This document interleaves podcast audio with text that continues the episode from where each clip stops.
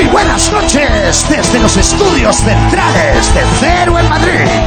Empieza Leitmotiv. Esta noche charlaremos con Almudena Grandes. Improvisaremos con Javier Coronas. Y resolveremos dudas con Berto Romero. Bienvenidos a Leitmotiv de Andreu Buenafuente.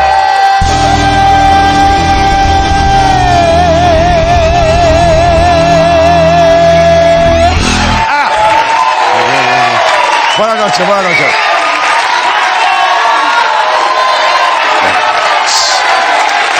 Va, por favor. Por favor. Como diría el alcalde, muchas gracias. Bien, buenas noches. ¿Cómo lleváis la semana? ¿Bien o como Pablo Casado? Os podéis sentar, ¿eh? Sí, sí. Hay gente que dice, no sé qué hacer, no sé qué hacer. Eh, Casado lleva el, desde el lunes reuniéndose con gente eh, para nada, un poquito. Eh, primero estuvo con Pedro Sánchez para llegar a acuerdos de Estado. Se ve que llamó al telefonillo, dice, soy Pablo, abro, eh, abre. Y cuando vio que, que Pablo era Pablo, le cerró la puerta. Y, y bueno, y ayer se reunió con Arrimadas para hablar de las coaliciones electorales entre sus partidos. Una cosa que les interesa mucho a ellos. Creo que más a ellos que a nosotros. Pero bueno, oye, en País Vasco y Cataluña parece que va a haber acuerdo. En Galicia no hay En Galicia son más conservadores, no ven con buenos ojos que un casado se vea con otra.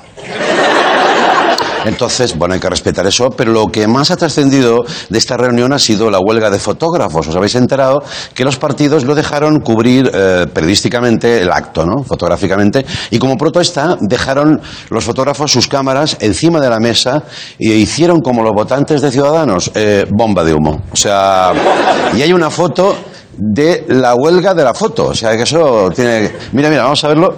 Está ahí, ¿ves? Está Inés y todas las cámaras como eh, enfocando hacia afuera. Parece que, que la policía ha incautado un alijo de cámaras, ¿no? Eh, solo falta Gloria Serra diciendo, capturada una banda que traficaba con cámaras. ¿Qué objetivo tenía la banda? ¿Teleobjetivo o gran angular? Eh, pasa nada. Mm. Bueno. Yo sigo quedándome con la gran frase que pronunció Gloria en uno de sus reportajes, lo comentó aquí, dice que en un momento dado están haciendo un reportaje y sale un camión y ella pone la voz, sale un camión. Es maravilloso. ¿A que sí? Y de repente ese camión así tan mundano decías, coño, el camión, ¿eh? Eso lo da la voz. Bueno, entonces nada, eh, ahí está la movida. Otro tema que sepáis que esto os puede interesar porque veo un buen nivel adquisitivo aquí, ya podéis ser turistas espaciales. Bueno, lo digo yo sí. Dices que no sé qué hacer pues, en verano. Pues vete al espacio. Eso sí, tienes que tener 20 millones de dólares. ¿eh? Que no es tanto, ¿eh? Porque esto es en un viaje del AVE, pues la cafetería, dos viajes, ya. ¿Sabes? Un mixto de dos Coca-Colas. eh. Bueno, el próximo año SpaceX, la compañía de Elon Musk, podría mandar cuatro turistas eh, en un viaje de cinco días. Cinco días. Un sube y baja, literalmente. Un fin de semana largo, ¿sabes? No, es que tenía una fiesta pendiente. La meto ahí. Vamos a ver la nave, por favor. Eh, no sé a vosotros, pero a lo mejor veis como yo, más que una nave, un supositorio espacial, ¿no? Eh, O soy yo que tengo la mente muy enferma. Eh, Tiene, tiene sentido, ¿no? Si encuentra un agujero negro, va. Pero. No, no, no, no, no. no.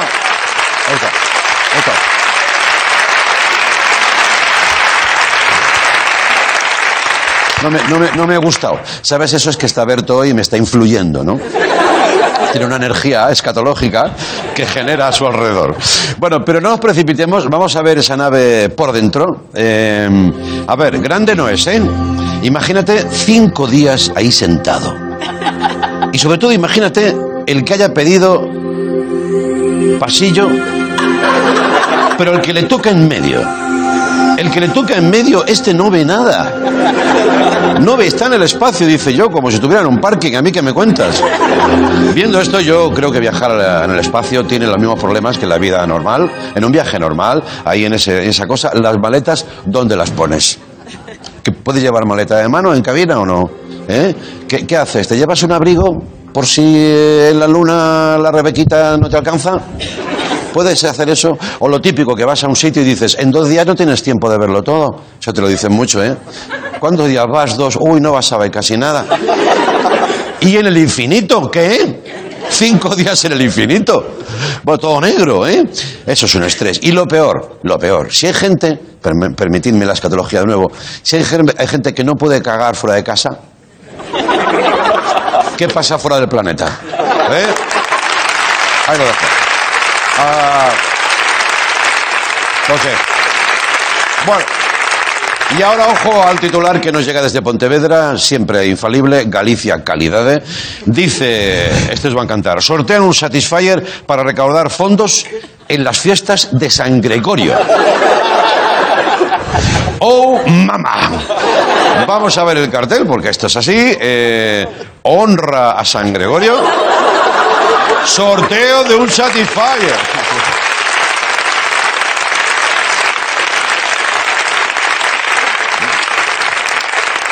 Que el propio grafista dice, le, pregunta al cura, dice, ¿lo pongo pequeñico así que no se note? No, no, no, no, no. Bien grande. No sé si se veía algo así desde el éxtasis de Santa Teresa. Y ahora vamos a ver a San Gregorio, una imagen reciente. Vamos a verlo. Ahí está. Bueno, muy bien. Ah, va. Se ve que se ve que otros años sorteaban un cordero, un viaje a las Islas Cíes, pero según la noticia, eh, con el Satisfyer es el año que más han recaudado de la historia. Ha pagado gente hasta desde Portugal. ¿Sabes qué han dicho en Portugal? No vendrá bien esto también. De repente tienen tanto presupuesto que actúa Beyoncé en la disco móvil, va a dar la misa a Rosalía, ¿sabes? En el nombre del Padre, del Hijo y trata atrás, ¿sabes? Venga, venga, venga, venga. Claro. Este artilugio ha traído tanta prosperidad que en el pueblo ya tienen otro santo. No es otro que. San Satisfyer. Oh, mamá. ¿Eh? Bueno. Y terminamos con nuestra dosis diarias de alcaldes. Alcaldes haciendo cosas. Estoy muy enganchado a esto, tío. Sí, sí, sí, sí. Almeida lo ha vuelto a hacer. Alcaldes de España, poneos las pilas. Se lo está llevando todo el de Madrid, ¿eh? Dame más mandanga, por favor. Bien, ayer Martínez Almeida, que no para quieto, inauguró el campo de fútbol de San Chinarro y estuvo dando unos toques. Se vino un poquito arriba, vamos a verlo. Dice, pum, pum, pum, pum. Oye, oye, muchos toques, ¿eh? Y, y con el traje y todo, como un anuncio del corte inglés. Muy bien. Es de los pocos de su partido que está en el campo, no en el banquillo. Bien, al final. eh, Oh, ah, ah. oh. Ah. Ah. Hombre, Andreu, ¿por qué sacas eso ahora? Pues yo qué sé. Bueno, al final se ve cómo tira el balón hacia arriba, ¿te has fijado, no? Como decidiendo él. Digo, dice, yo ya estoy, pum, y la tira. ¿Pero qué pasó en realidad? ¿Qué pasó? ¡Pum, Notre Dame! Ah. Se ha cargado la catedral de Notre Dame. Un símbolo de Europa, ¿eh? Se esperan sanciones de la UEFA. Bien, después lanzó un penalti, eh, esto lo más celebrado, y colgó una foto del instante en Instagram. Ahí es donde ves cómo funcionan sus oficinas de, de comunicación, de prensa, ¿no? Vamos a verlo. Eh, maravillosa foto, ¿no? ¿Eh? ¿Lo ves o no? Ahí se está poniendo el sol, la gente apoyándole, el tío, guau, su posición, muy bien. Así era en su cabeza. ¿Pero qué pasó? Vamos a ver el lanzamiento del penalti. Se prepara, dice, venga que voy. ¡Pum! ¡Pum!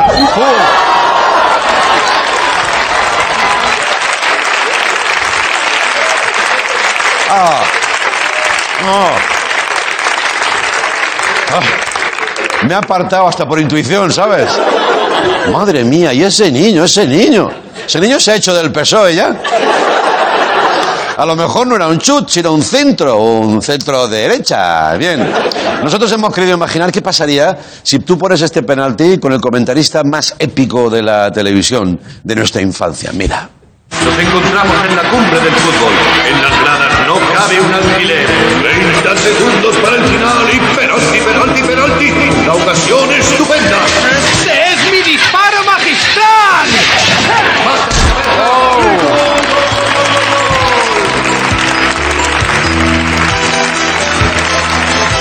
Ah, ah, bienvenidos a Movistar. Venga. ah.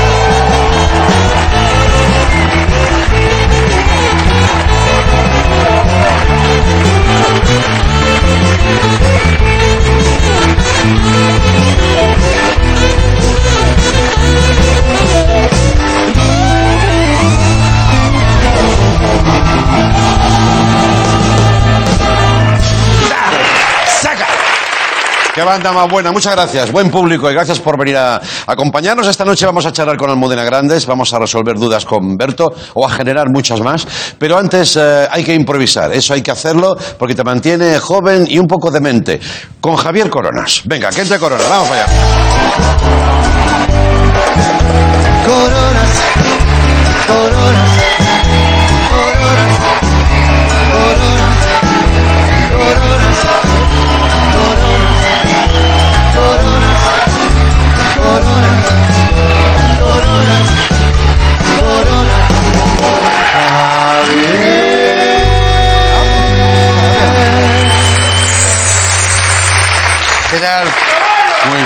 muy bien, muy bien. Qué bien, tío, me tienes sorprendidísimo. Ni has bailado, ni has sudado, ni te has hecho daño, ni has afeado a nadie, ha educado bien. Eh, me, he dado, Sí, le has quitado la camisa a un jubilado de Florida, pero bueno, no pasa nada. O sea, te va bien, te sienta bien. eh, ¿De qué palo vas? ¿De, de, de guay o te atizo ya directamente? O Voy un, poco, voy un poco de guay que engaña.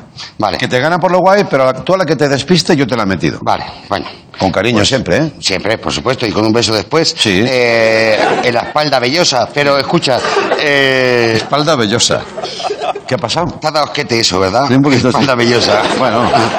o sea, follarte un tío por el culo no te das. Ah, hombre, ya luego- Javier. Es que, Javier, ya está. Ya, pum. Ya está. A mí me jode esta gente que soy súper abierto sexualmente, te- te- le, le revientas el culo a un tío y luego besarle la espalda vellosa te da como... Pero es que yo no "Ay". tenía esa imagen en la cabeza, Javier. ¿Me la has metido tú? No, pues, pues ya está, pues, pues yo te beso la espalda, Bueno, no pasa a ver, nada. va- vamos a ver. Eh, no. ¿Has visto el público, no? Público bueno, eh. ¿Has visto qué tipo de público, no? Público bueno. Sí, sí, marranote, marranote. Público belloso. Mayoso. Oye, Belloso, ¿se debe algo a esta contención o...? Sí, eh, me he dado cuenta que se me está yendo de las manos el tema del baile. Entonces ya veo que la gente me aprecia más por el baile que por mi humor. Entonces yo soy cómico, no soy bailarín. O sea, podría haber sido bailarín perfectamente, pero sí, sí, sí. ya me doy, me doy cuenta que estoy progresando cada vez más, cada vez más, cada vez más. Sí, sí. Y quiero que se me recuerde en este programa, una vez que me muera, Claro. por mi humor, no por cómo bailaba, como Claro. Fred Astaire. Sí. ¿Sabes? O sea, yo te, Astaire, yo te Astaire, pediría, Astaire, yo a tope contigo, lo que tú decidas, a- voy contigo. Pero a lo mejor para despedirnos en esta etapa de baile, a lo mejor un baile tuyo, eh, yo creo que esta gente lo, lo está pidiendo. Pues- sí.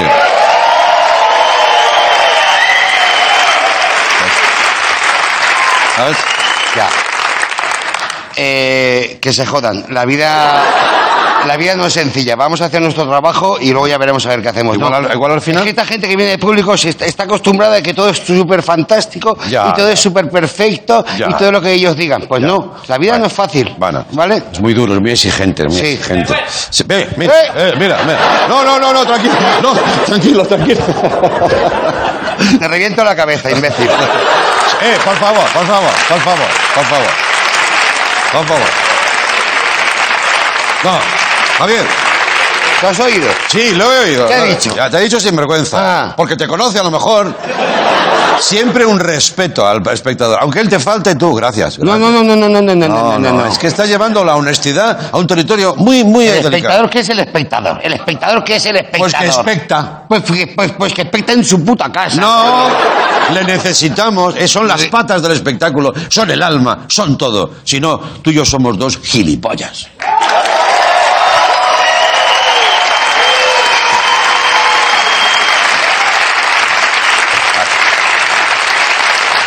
Gracias. También, no, también te digo que exagera un poquito, pero me la he metido ahí.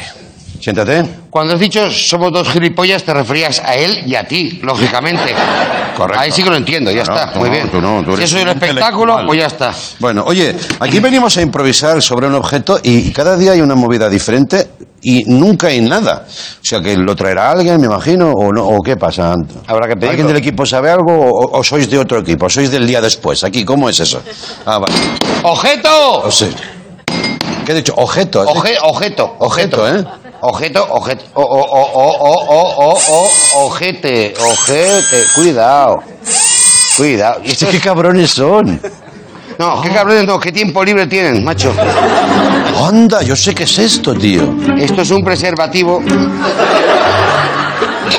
Por si follas en el coche. ¿Quién está? Uno, ahí hay uno arriba con una cuerdecica, una cuerdecica. Bien, muchas gracias. Perdón, Madre compañero. Mía. ¿Esto sabes qué es? No sé, pero yo me lo voy a comer. O sea, no, no, no, no. Te lo, te lo juro por mi madre. O sea, Esto yo lo había visto hacía tiempo y me parece cre- recordar que era para hacer siestas. ¿A que sí?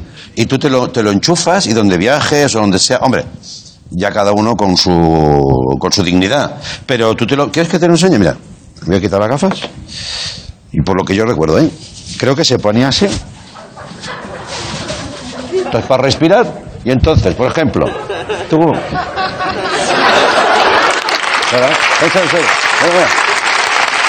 Mira.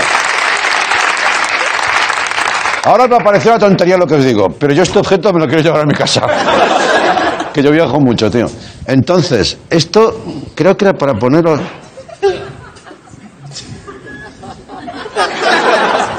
Bueno, eh, yo he visto vídeos de gente que está así, en el tren. Así.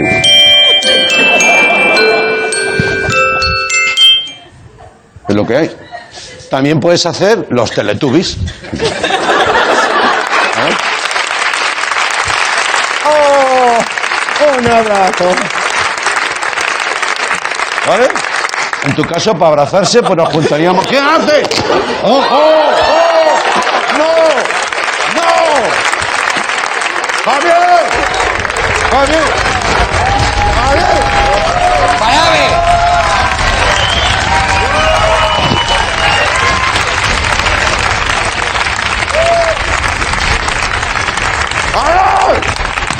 Esto es ¿Qué has hecho? Esto es ¿Qué una puta hecho? mierda. ¿Eh?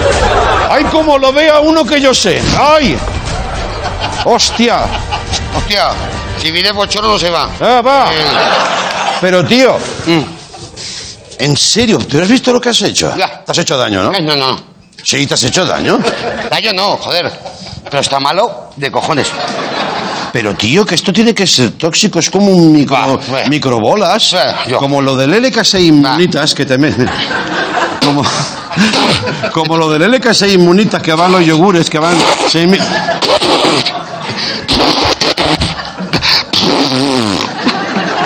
Podría estar dos días escupiendo y me salieran bolitas. Mira, hay una cosa que me toca mucho los cojones y es la peña que va al tren, al ave, al avión, al autobús con cosas para dormir bien. Quédate en casa, hijo de puta. Quédate en casa. Ya está faltando. Es que tengo que viajar. Pues no viajes. Duerme en casa. O descansa antes, ¿no? O te acuestas antes, te levantas a las seis. Planifícate. Y vas a la B ahí. Ole, ole, ole. ¿Qué tal? Hola, ¿qué tal? Va con seis. Es que no es el de silencio. Se puede hablar. Venga, ti, ti, ti, ti, ti, ti, ti, ti, ti, ti.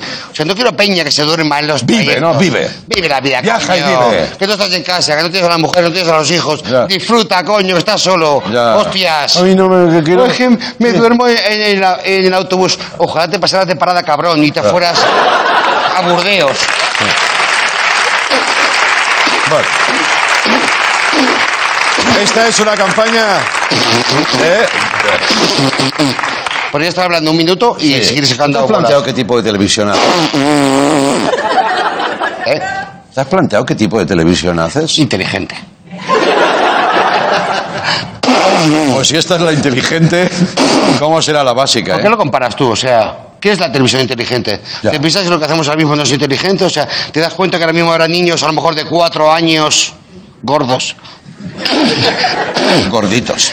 Gordos, ¿qué cojones? No, no minimicemos. Niños gordos. Ya, en su, pro- en su proporción sí. No, no, gordos, coño, con cuatro años gordos. O sea, Sí. tú comparas un niño de cuatro años gordo Sí. y un niño con cuatro años normal, caucásico.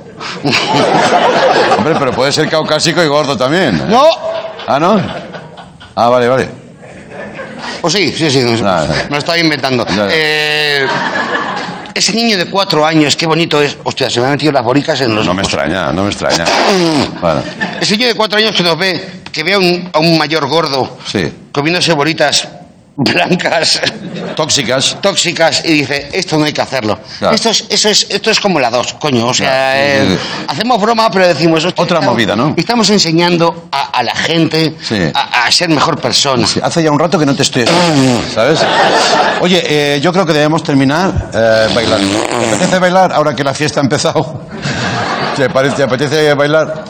¿Bailar qué? Tu canción, Coronas. Coronas. mm, Coronas. Va, No, hombre. es que una vez que termino el rollo que lo corto, no me mola. Bueno, ¿hacemos una rápida? Sí, vaya. Yo bailo contigo. va. Aquí, aquí, aquí, aquí. aquí, aquí. Me sigues, ¿eh? venga, a ver. Un, dos, tres. Coronas, coronas, Para adelante. coronas, coronas, coronas, Arriba. Pero no vengáis para adelante. Coronas, no, no, coronas, coronas, coronas, coronas, coronas, coronas, coronas, coronas, coronas, coronas, coronas,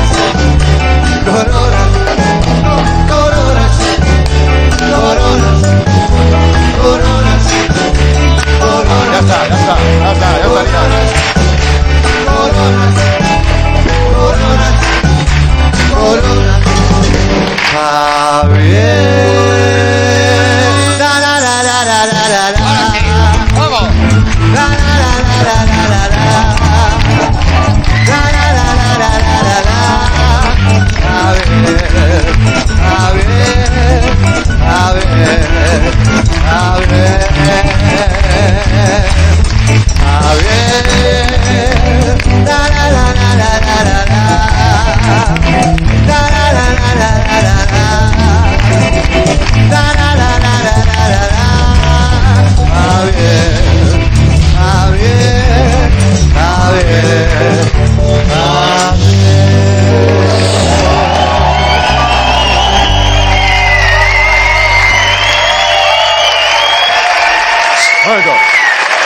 Cosa, Javier.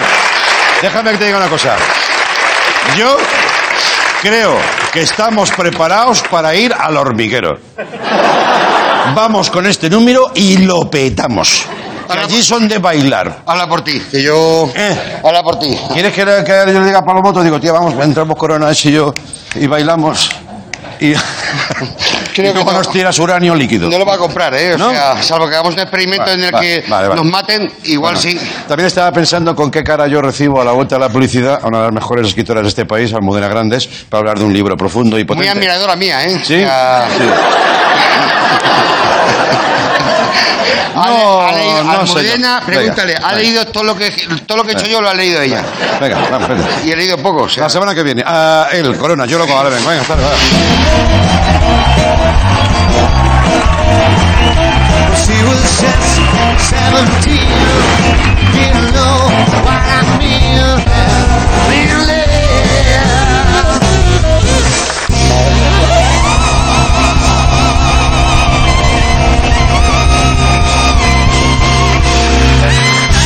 Muchas gracias, compañeros. Gracias.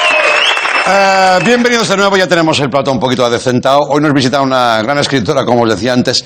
Ha presentado su última novela, La madre de Frankenstein. Eh, y ha dicho, ella dice, he escrito este libro en memoria de todas las mujeres que perdieron la libertad en la que habían vivido sus madres para llegar tarde a la libertad en la que hemos eh, vivido sus hijas. Yo- hay muchas cosas de las que hablar, nunca el tiempo suficiente para su altura, pero me hace muy feliz recibir por primera vez, al menos en- que yo recuerde mi carrera, Almudena Grandes. Vamos con ella.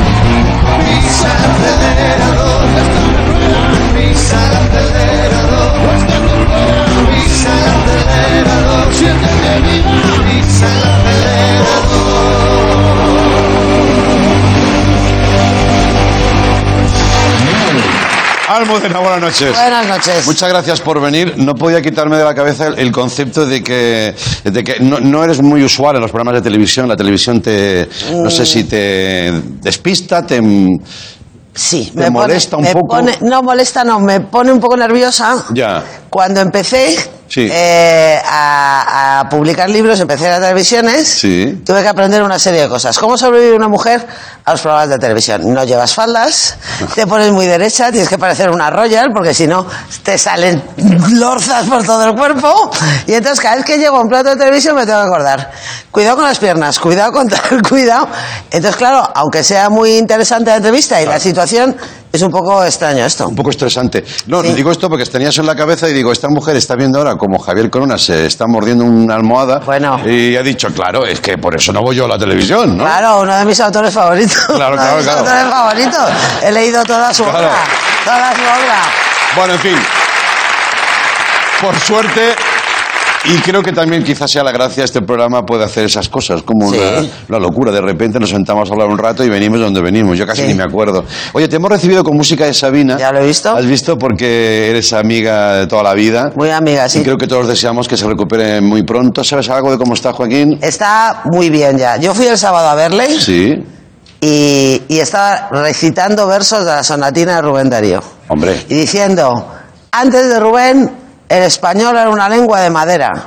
O sea que ya está perfectamente. Ya está, se Sabina. tiene, se tiene que recuperar de- del porrazo que se metió. Sí, claro, sí, sí, sí. Que paró con el hombro. Claro. Y se tiene que recuperar, pero está ya bien. Vale, nos alegramos muchísimo. Pues un aplauso para Joaquín desde aquí. Claro que sí. Eh, que por cierto, los dos formáis, los dos formáis partes del llamado Club de Rota, Sí. eh, donde ahí hay más eh, creador por metro cuadrado que en cualquier otro sitio. bueno, en verano solo. En verano, Sabina, En Leiva, invierno tenemos, en invierno tenemos a Felipe allí, que fue el que lo fundó. Sí, mucha sí. gente, ¿no? Mucha gente. ¿Qué ha pasado ahí? Que había una concentración de talento. Pues mira, ha pasado que yo fui, eh, en parte yo tuve la culpa, porque cuando yo empecé a vivir con Luis García Montero, Sí. llegó el primer verano, momento fatídico en la historia de toda pareja. Entonces es, ¿Ah? ¿a dónde vamos? Claro. Y yo dije, a la playa, ¿no? Y él dijo, a la playa, ¿pero a ti te gusta ir a la playa? Y yo dije, sí, a mí a la playa. Y entonces, claro, él pensó y dijo, pues mira, vamos a hacer una cosa, vamos a un pueblo de Cádiz, que tengo yo un amigo, que así, tú te vas a la playa y yo me voy a comprar el periódico con él. Y yo llegué allí y a mí me gustó tanto ese pueblo que yo dije, no, aquí vamos a veranear. Y entonces, eh, bueno, pues fue viniendo gente a vernos y no fue mérito nuestro, es mérito del pueblo. Ya.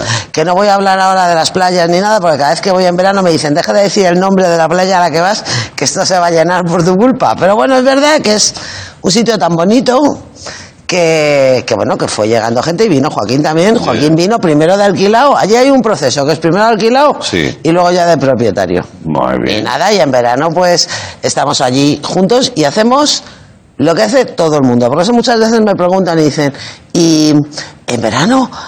Claro, todos juntos. Escritores, Claro, cantantes. ¿y qué hacéis y tal? Hacemos lo que todo el mundo. O sea, paellas a la hora de comer, cenas por la noche y tomar copas y esas cosas. Claro, claro. Crear poco, ¿no?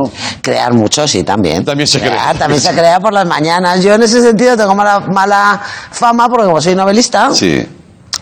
Tú sabes, los novelistas somos el proletariado de la literatura.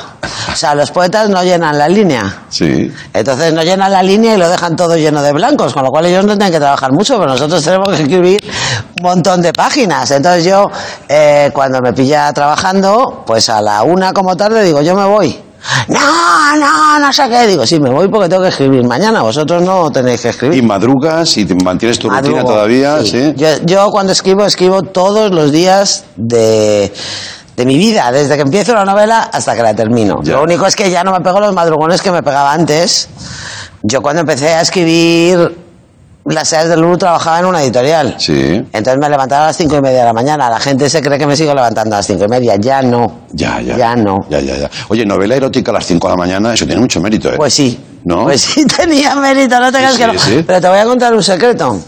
Que yo en realidad trabajaba en, en una editorial, yo era coordinadora de una colección de guías turísticas Entonces yo me llevaba un cuaderno al trabajo y yo en realidad donde escribía era en el trabajo. Ah. En los huecos que me dejaba libre, Se puede decir ahora que ha prescrito. ahora ya se puede decir que ha prescrito. Y por las mañanas lo que hacía era pasarme lo que había escrito en el trabajo el día anterior. Pero sí es verdad que es una cosa muy rara. Tenía 28 años. Ya, ya, ya. 27 años. Bueno, bueno, bueno. Es que a los 27 años no hay nada raro. A los 27 años pues con todo, a las 5 y media de la mañana y a la hora que sea. Ya, ya. Luego ya es un poco más complicado. Bueno, pero has escrito mucho, eh, una gran cantidad, y sigues ahí, y, y te marca retos muy potentes. Por ejemplo, eh, esta colección, por llamarlo de alguna manera, de los episodios de una guerra interminable, que estaría como ya acabando. Este es el quinto libro, Sí. eh, ambientado en la época los oscura. años 50, sí. Sí, y que queda uno más. Eh, esto es un reto impresionante, ¿no?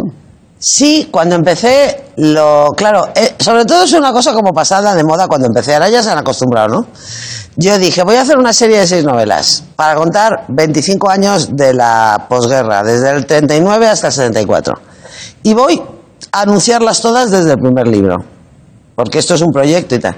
El primero que me dijo no lo hagas fue mi editor, que es íntimo amigo mío, que llevamos 25 años juntos. Es como otro matrimonio el que tengo con mi editor. Me dijo, pero ¿para qué haces eso? Si te vas a aburrir, te vas a cansar. se te va-". Y yo, que no, que no, que lo voy a hacer, que lo voy a hacer, que no, que no lo pongas, que te vas a aburrir. Bueno, pues eh, yo sabía que lo iba a hacer y, y ahí está. He llegado a la quinta, me queda solo una. Pero yo he vivido esta serie como, como un privilegio, como una suerte, ¿no? Porque durante muchos años me he librado de la angustia del novelista. La angustia del novelista es, ¿y qué voy a escribir ahora? Ya. O sea, yo durante más de 10 años ya sabía lo que iba a escribir después y me queda una. Sí. Con lo cual, después de esta ya tendré que volver a pensar qué voy a hacer ahora. Oye, y también algo de, de masoquismo de memoria, por así decirlo, porque te, te metes en la época más, más oscura, eh, ¿no? Más son años, sí, son años duros estos. Esta novela cuenta, cuenta eh, la década de los 50 desde, desde casi un no lugar. Desde, desde un lugar donde vivían las personas que menos valían, ¿no? Ya. Un manicomio de mujeres, habitado por mujeres enfermas mentales, o sea, ciudadanas de tercera. Los años 50 tienen eh, fama como de años apacibles, pero yo pienso que fueron eh, los años quizá más tristes, más duros del franquismo, porque fueron años en los que no había esperanza ninguna, ya se sabía. Consolidado, ¿no? Claro, ya se sabía que Franco no le van a quitar los aliados. En los 40 todos creían, no, vendrán los aliados y Sí. traerán la democracia. Ya se sabía que no.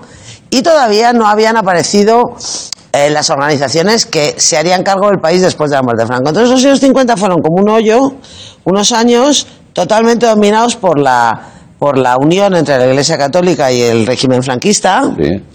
Eh, unos años donde todo era pecado y donde todos los pecados eran delitos Sí. y donde, bueno, eh, el, el Estado tiene una capacidad enorme para intervenir en la vida privada de la gente, para prohibir pequeños gestos de la vida que tienen mucho que ver con el hecho de ser feliz y sobre todo las mujeres, eh, bueno, pues una mujer no podía llevar manga corta porque era pecaminoso, una mujer no podía ir sin medias porque era pecaminoso, una mujer no podía ceder al impulso de enamorarse de alguien que no formaba parte de, de- de sus novios posibles, porque entonces se, se desgraciaba. Son Sí. los años en los que las mujeres se desgraciaban, se perdían. Era como un polvo flotando en la atmósfera. Madre mía. Y contar eso desde un manicomio de mujeres, pues a mí me parecía que era buena idea porque el manicomio es como una especie de microcosmos que reproduce intensificado el aire del país, que era todo un manicomio. Sí, España en los 50 en gran medida era un manicomio. Ya, ya, ya. Nos parecería a nosotros un manicomio. Oye, y te seduce un personaje real que no teníamos Sí. conocimiento y ahí ahondas y, y lo conviertes en, en novela, que es apasionante y terrible al mismo tiempo esta mujer. Es fascinante. Es, sí, es, es una asesina. Sí. Es la parricida más famosa de la historia de España. Aurora Rodríguez Carballeira, el 9 de junio de 1933, le pega cuatro tiros a su hija, que tenía 18 años, que era una superdotada, una mujer con una joven con muchísima proyección, líder juvenil. eh, y luego se entrega con mucha tranquilidad diciendo que, hombre, que, que ella no ha hecho nada de particular, porque igual que un escultor hace un boceto y le sale mal, pues ella, eh, ella había creado una hija para que reformara la sociedad y para que hiciera más feliz a la humanidad Sí. y no le había gustado. Y entonces que la había matado para empezar otra vez. Porque eh, era una paranoica. Sí. Antes que nada era una paranoica, era una mujer que tenía todas las condiciones para haberse convertido en el modelo de nueva mujer de la Nueva España, porque era inteligentísima, era cultísima, era autodidacta, era rica, que para una mujer es una condición importante porque eso la permitió no casarse en aquella época. Sí, sí, sí. Escribía libros, daba conferencias, formaba parte, esta es. Muy guapa no era, pero No. tenía muchos, muchos, muchos méritos. Ya, ya, ya. Eh, ¿Y qué Respetada, pasó? ¿no? Sí, pero era, era una enferma mental. Entonces, eh, cuando la enfermedad se cruzó, bueno, cuando la- el, el brote Sí. este se cruzó en su camino fue cuando su hija le dijo que se quería emancipar y entonces ella pensó, yo he nacido con una misión, que es hacer feliz a la humanidad. Y tengo muchos enemigos que son las potencias internacionales. Ella hablaba todo el rato del MI5, aunque parezca mentira. Ella decía que el MI5 le había intervenido el cerebro y que el MI5 quería llevarse a su hija y que los ingleses la querían robar y que la, la mató para salvarla. O sea, un poco conspiranoide ya, la No, primera no, claro, conspiranoica. Claro, claro, es que la paranoia lo que tiene es, es delirios persecutorios y delirios de grandeza. Ella, sus delirios de grandeza eran tan extraordinarios que en los años 40, encerrada en el manicomio de Cienpozuelos, de ahí el título de la novela, seguía haciendo muñecos de trapo Sí. a los que miraba durante horas para transmitirle su pensamiento y, y- y devolverlos a la vida. Era como el doctor Frankenstein Uy, uy. en su locura, Uy. ¿eh? haciendo... eh, Claro, bueno, pues un poquito como un cencerro. ¿eh? Mucho, Sí, mucho. sí, sí. Era muy interesante, era muy inteligente y estaba muy trastornada. Ya, ya, ya. Eh, ¿Y cómo te metes ahí? No, ¿Cómo porque eso, meto ahí? ponerse a escribir era como, no sé, ¿cuál no era sé. la vivencia? No, porque fíjate, cuando yo conocí a Aurora, cuando, cuando yo publiqué mi primera novela, Sí. en el año 89 salió un libro de un psiquiatra, Guillermo Rendueles Olmedo, que publicó la historia clínica de Aurora. Sí, sí. Y hizo un análisis. Vale. Y yo en aquella época iba mucho a las librerías, a ver si mi libro estaba bien colocado. Y a coger mi libro y ponerlo encima de los demás. Eso es muy de escritores, ¿eh? Eso es muy de escritor primerizo. Los escritores mayores ya no lo hacemos. Pero de primerizos. Y claro, yo veía muchos los libros que salían. Yo vi este libro y, y me encanta. A mí me, yo era muy fanática de Frankenstein siempre, de la novela y tal. Vi a Frankenstein en la puerta y dije, ah, me lo voy a comprar. Y hace 30 años descubrí yo todas. Esa, esa olla a presión Sí. de, de esta mujer tan inteligente y tan loca que, que, que me fascinó, la verdad. O sea, yo comprendo que ella es una mujer odiosa, que cometió un crimen odioso, pero me di cuenta de que yo no podía odiarla porque me interesaba demasiado Mm. todo lo que le pasaba. Tú fíjate que, que Aurora en los años 30, en los 40, eh, llegaba a, a- a ver a sus psiquiatras en Cienpozuelos, ¿no? Y decía, ¿por qué hay que reducir la natalidad? Es fundamental para que la, la vida vaya bien reducir la natalidad. Y decían los psiquiatras, ¿y cómo lo haría? Y decía ella, por medio de la vasectomía. Y los psiquiatras se morían de risa, pues no sabían lo que era la vasectomía. Ella lo sabía. Ya, ya, ya. Los médicos que la trataban no. O Sí, sea, sí, era sí. así de raro todo. Sí, sí, una genialidad desordenada, finalmente Sí, tóxica. sí, tóxica, Y sí. su principal enemiga. Sí. ¿Y ¿Has confesado que eh, llegas incluso a, a llorar mientras estás escribiendo? A veces, también me río. Sí, ya, bueno, bueno, claro. Con esta, ¿hay, hay algo de dolor ahí? Sí, pero no, no es Aurora la que me inspira dolor. Yo cuando digo que lloro es porque yo, eh, claro, escribir es como, escribir una novela para mí es como vivir dos vidas a la Sí. vez. O sea, yo cuando estoy escribiendo una novela soy yo, con mi DNI, vivo en mi casa, tengo amigos, hijos, cosas que hacer, y yo no puedo dejar de ser yo, como nadie puede dejar de ser el mismo. Pero al mismo tiempo tengo que vivir otras vidas, en otras casas, tener otros amigos, tener otros problemas, porque tengo que vivir a mis personajes. Y vivo las dos cosas a la vez. Entonces, cuando, cuando un personaje se emociona mucho o lo pasa muy mal, a veces lloro. Cuando un personaje dice algo gracioso, Sí. que también lo hace, pues me río yo sola. Sin que, no te, ve- sin que te vea nadie, a lo mejor. Claro, me río yo sola. En casa ya lo saben, que si me río o tal, no tienen que, tienen que pasar de mí. Y luego, estas novelas de estos años tan terribles, lo que sí me pasa es que esto no es horario infantil, ¿no? O sea, se pueden No, decir... no, sí, hombre, claro. Como les puteo tanto, porque están en una época tan horrible, Sí. y entonces les pasan cosas a veces a mis personajes tan terribles, hay días que me levanto por la mañana y digo, y ahora voy a tener que hacerle a esta, a esta pobre esto. ¿Y por qué tengo? Y entonces me levanto como, me duele un poco como el estómago de, oh Dios mío, a ver cuándo salgo de aquí, ¿no? A Ya, ver ya. cuándo salgo de putearla todo el tiempo. Ya, ya. Pero al final se sale. Se sale, se publica sale, y se hace una vida. Oye, me ha encantado, se nos ha hecho corto, como ya me temía. A mí me gustaría invitarte otro día, más adelante, cuando quieras, para hablar de la actualidad. Vale. Porque sé que te gusta, te interesa. No sé si te gusta, no, no, te gusta no es la palabra, ¿no? Bueno, la actualidad ahora mismo no está para gustar. No está para gustar, No está ¿no? para gustar. Es, es, es interesante. Sí. Ahora mismo, por ejemplo, yo siempre digo que ahora mismo en España vivimos Sí. una época buenísima para escribir columnas y muy mala para ser ciudadano. O sea, para ser ciudadano no es buena, pero para escribir columnas Claro. es pinto, pinto, gorgorito. O sea, de las cinco cosas que tengo para escribir, Sí. a veces cuando Almeida inaugura un campo, seis. Pues hoy le hemos dado el foco a la madre de Frankenstein, pero otro día venimos y, y nos Vale. quedamos a gusto, que al final es una terapia, ¿no? Claro, no arreglamos nada, pero... no. ¿eh? no, pero no, pero no arreglamos nada. pe- Pero lo- nos lo pasamos bien, tienes tu razón. Gracias por Bien, venir. gracias. Almudena Grandes, un placer verte. Gracias, Gracias. gracias. Ahora volvemos. Ahora.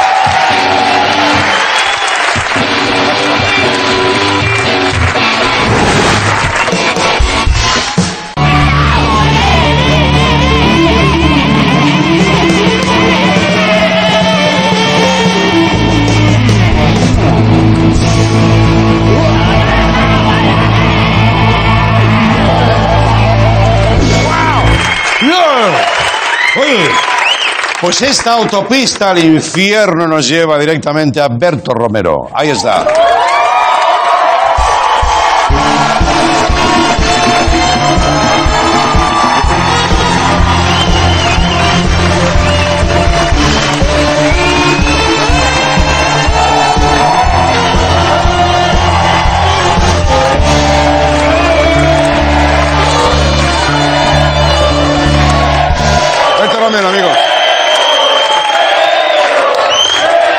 Qué vergüenza. Eh, Qué, ve- qué vergüenza.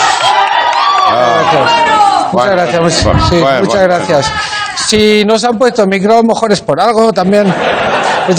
por eso gritan, por eso gritan, ¿no? No, muchas gracias por el recibimiento. Qué vergüenza también hacerme entrar así. No, tío, pero yo lo he pedido yo. Ya son las nuevas medidas de seguridad que ha impuesto Andreu Sí, sí. para que no me caiga Sí. como la semana pasada. Claro, claro. Que- Era eso a un tobogán de Estepona, ¿eh? Que me toca un poco los cojones también, ¿eh? ¿Por qué, hombre? Porque me preparo las secciones que me cuesta un par o tres días preparármelas y Claro. luego me caigo al suelo y la peña es lo mejor que has hecho nunca. Ya.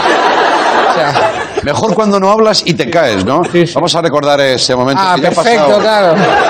a la pequeña historia de televisión. Un programa más-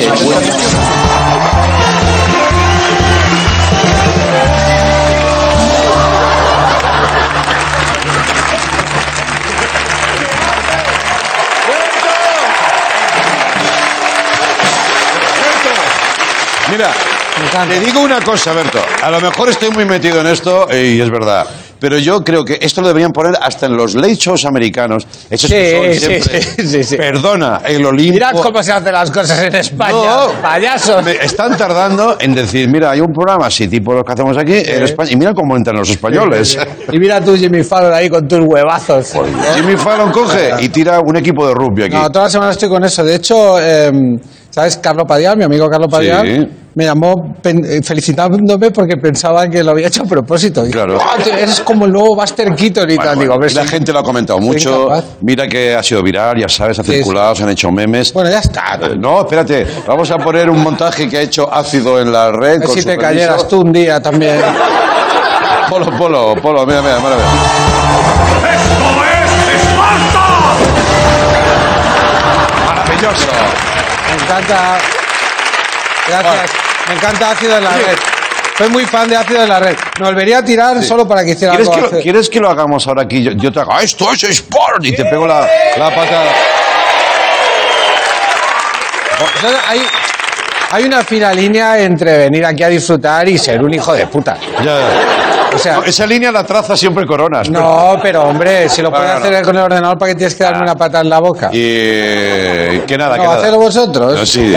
Bueno, a ver, déjame, déjame trabajar. Ya. Vale, vale, no sí, vamos sí, a vivir de réditos del pasado. Antes, antes de comenzar, me gustaría decir, si me lo permitís, me gustaría poner un poco serio, me gustaría decir unas palabras sobre mi, mi relación con Raúl Cimas. Mm. Primero yo comenté que su pierna izquierda me parecía demasiado larga. Sí, O sea, sí. y cosa que creo que es aquí, bastante sí. obvio. Sí, sí. Entonces hice, hice unas bromas Sí, es verdad. y dije que parecía la pierna de Doña Rogelia. Y entonces me encuentro yo luego en casa Sí. que Raúl emitió este vídeo. Ya. Vamos a verlo. primera consulta. Y yo, Berto, ¿te has dado cuenta que tienes canas? Canas yo salgo por la tele, yo soy, soy un muñeco. Ya. Voy a tener canas. Eso es tu puta tele que tiene mal puesto el contraste. Canas, dicen, tío. Sí, claro, y en los huevos también, si te parece. Bueno, va, va. Gracias. Hasta mañana. Adiós.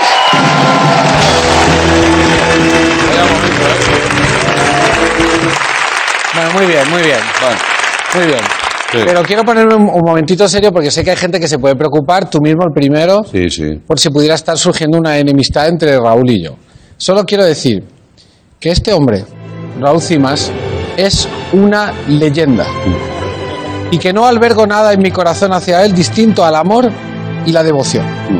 Y aprovecho para decir algo más.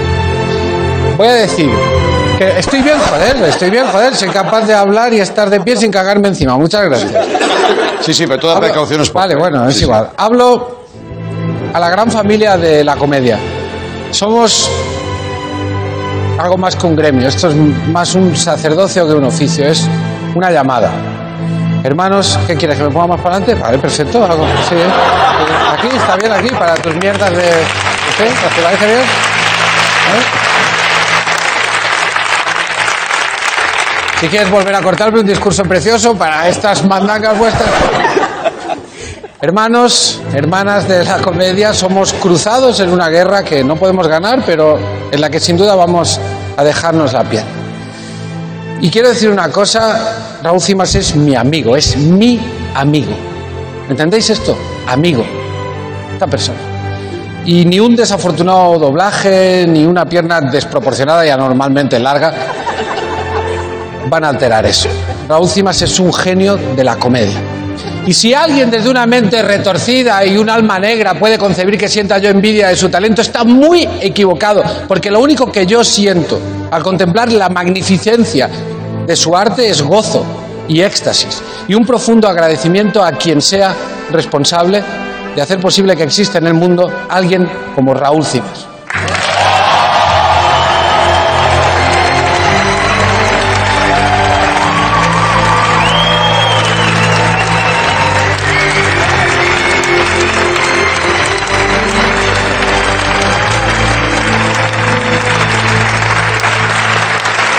Emocionante. Emocionante. gracias, muchas gracias. al compañerismo, qué bonito. Muchas gracias. De verdad. Muchas gracias. Una cosita, Alberto, que te quería comentar. Eh, Tú sabes, a ti te consta que hay cámaras de seguridad en las instalaciones de Movistar, ¿no? ¿Hay cámaras de seguridad? Sí, ¿Cómo sí, está? unas cámaras de Movistar Plus. eh, bueno, pues para mantener el control de las instalaciones, sí, sí. Ah. ¿Sabes eso?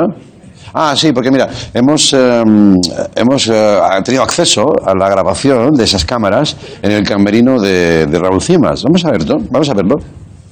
Por favor. Eh, ¿Estás tú? Hostia, ¿eh? no. Estás como, como rompiéndolo todo.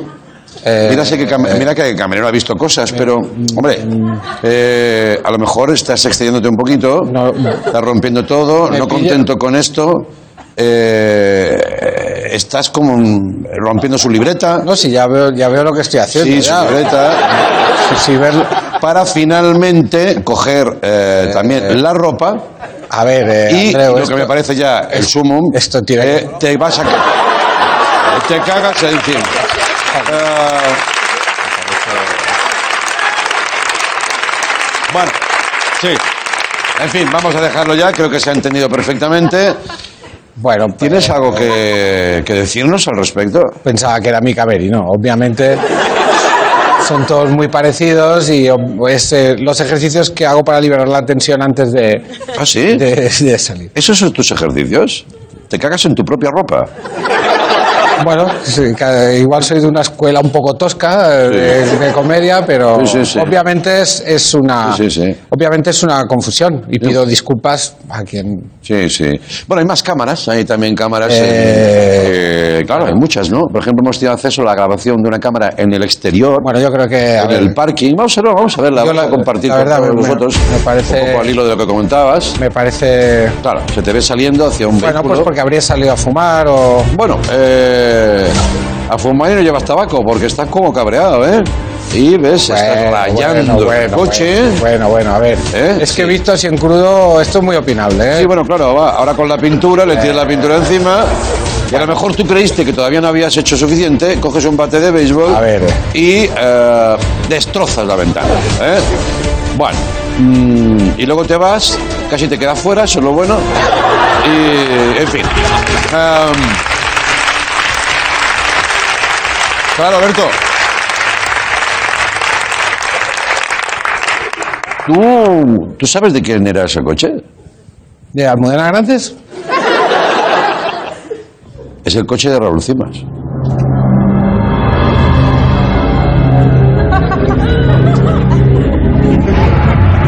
Vamos con la primera consulta de hoy. Venga, Venga, vamos allá. Vamos allá, venga. Hola Berto, hola Andreu, soy Kim de Barcelona. A ver si vosotros podéis ayudarme, porque tengo un problema. Le pregunto a mis amigos y lo único que hacen es meterse conmigo, decirme si soy gilipollas y tonto, y bueno, me quedo corto con eso. A ver, os comento. Hace unas semanas fue mi cumpleaños y mi novia me preparó una cita en casa, todo muy bien. Cuando llegó el postre, de repente pican. Se levantó ella corriendo, muy nerviosa, me abre la puerta y entra una amiga de ella. Bueno, resumiendo, que era para hacer un trío. Ese fue mi regalo de cumpleaños. Claro, ya pensaba que me encantaría, supongo que por el mito este a todos los hombres nos gusta. Pero a mí, si os digo la verdad, no me gustó nada. Eso de tener cuatro tetas y dos manos, como que no, que no me va. ¿Sabes? No, no me gustó. Y ella pues está súper ilusionada, quiere repetir, la mía quiere repetir, lo han comentado en el trabajo, que trabaja de enfermera, y hay dos o tres amigas que quieren venir también a casa, y hostia, ofrezco yo, no sé, un objeto o algo, y no sé qué decirles, ¿sabes? Lo comento a los colegas y me dicen que, soy tonto, que, estoy loco por decir que no, que... No sé, ¿qué me aconsejáis vosotros? A ver, ¿cómo, ¿cómo le digo que no me gusta a mí eso? A ver, eh, yo no te quiero llamar mentiroso. Pero es que, joder, tu novia, que es enfermera, está tramando un plan para traer a casa a todas sus compañeras enfermeras a que se te follen en grupo. No lo sé, es como muy icónico, ¿no? ¿De qué trabajas tú? ¿Eres fontanero a lo mejor? Es como que... En serio, por favor.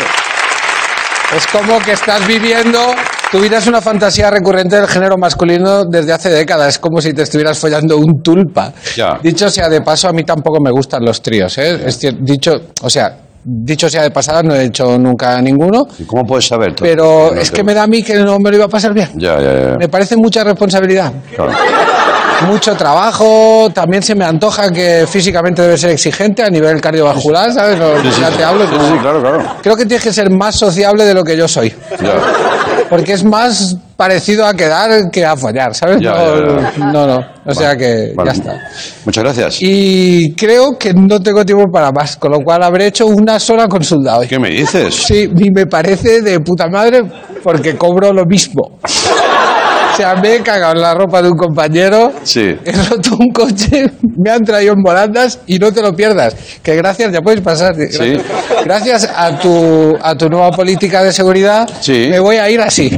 Ya. Si alguien no cree que soy el que mejor se lo monta de este país, que se ponga el vídeo otra vez. Hasta la semana que Venga. viene. Gracias, Berto Romero. Nos vemos